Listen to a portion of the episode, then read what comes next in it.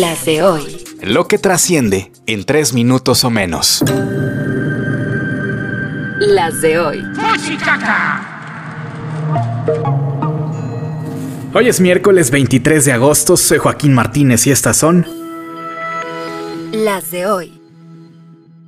¿Cuánto nos cuestan los partidos políticos? Spoiler, una fortuna. La Comisión de Prerrogativas del INE dio a conocer el cálculo de cuánto dinero le va a tocar a cada partido el próximo año, mismo que se reparte en función de los votos que obtuvieron en la última elección. Dimensionemos. Para Morena serían 3.159 millones de pesos. Al PAN y al PRI les tocan más o menos 1.900 millones a cada uno. Al Partido Naranja poco más de mil millones, al Verde casi 900, y los que menos son el PRD con 751 y el PT con 719 millones de pesos. En total, más de 10 mil millones de pesos. Todavía no es un hecho, pero casi. La designación final de los presupuestos en este país es facultad de la Cámara de Diputados. Las de hoy. Otra preguntita. ¿Los partidos valen lo que cuestan? El INE también dio a conocer el número de militantes en cada partido, hombres y mujeres afiliados a unas y otras siglas, y es el PAN, sí, el que menos tiene. Solo son 277 mil en todo el país, una cifra muy cercana al mínimo para no perder el registro que son 246 mil.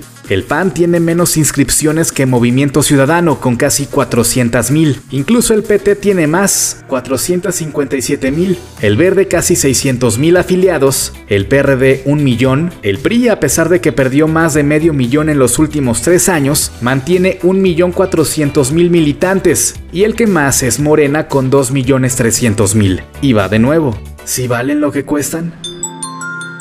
Las de hoy. Una buena para variar. Está a la vuelta de la esquina el Corona Capital y también el nuevo disco del dúo británico The Chemical Brothers. Y después de 8 años, vuelven a colaborar con Beck en tremendo rolón, Skipping Like a Stone.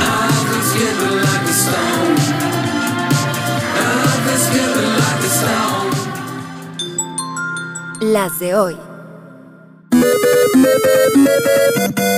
Xochil Gálvez celebra la declinación de Santiago Krill y lo invita a coordinar su campaña en caso de ganar la candidatura frente a Beatriz Paredes. Los que más quieren que sea Beatriz son los de Morena.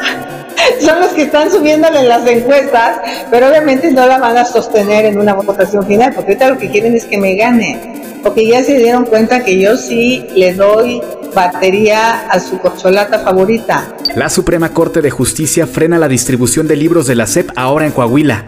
Comienzan los debates entre aspirantes republicanos a la Casa Blanca sin Donald Trump. El expresidente más naranja y favorito para ganar la candidatura otra vez se entregará mañana en Georgia, donde lo acusan por intentar anular las elecciones en 2020. Se espera que sea arrestado al menos por unos minutos otra vez. Con la producción de Alejandro Gómez y guion de Joaquín Martínez, estas fueron Las de hoy. Síguenos en redes sociales.